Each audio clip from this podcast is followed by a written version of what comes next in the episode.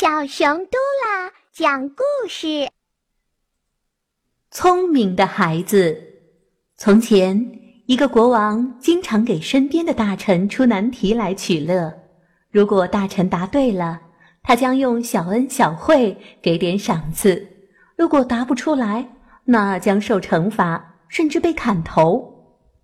一天，国王指着宫里的一个池塘问。谁能说出池子里有多少桶水，我就赏他珠宝；如果说不出来，那我就赏你们每人五十大鞭。大臣们被这突如其来的问题难住了。正在大臣们心慌意乱之际，走过来一个放牛的小男孩。他问清了事情的缘由之后啊，说：“我愿意见见这位国王。”大臣们把小男孩带到国王身边。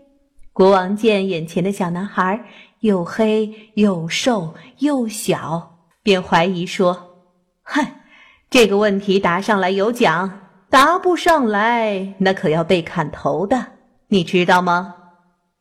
在场的人都替这个小男孩捏了一把汗，可小男孩却不慌不忙地回答出了国王的问题。国王无奈之下，拿出珠宝奖励给了小男孩。小朋友们，你知道他是怎样回答的吗？